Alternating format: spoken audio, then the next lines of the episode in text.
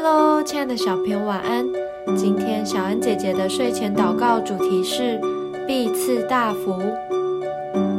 创世纪二十二章十五到十八节，耶和华的使者第二次从天上呼叫亚伯拉罕说：“耶和华说，你既行了这事，不留下你的儿子，就是你独生的儿子，我便指着自己起誓说：论福，我必赐大福给你；论子孙，我必叫你的子孙多起来，如同天上的星，海边的沙。你子孙必得着仇敌的城门，并且地上万国都必因你的后裔得福，因为你听从了我的话。”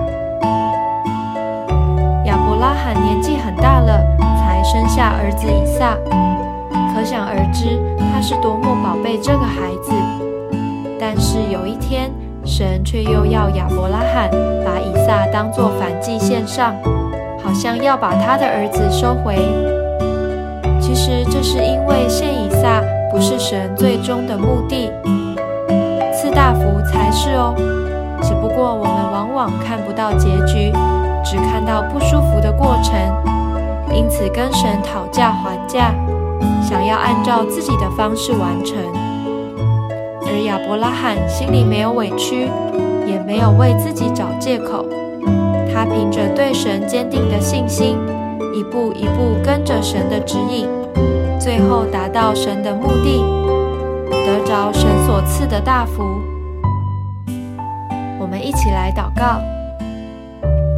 亲爱的主，你是以慈爱、怜悯、公平、丰盛、美善来成名你自己的神。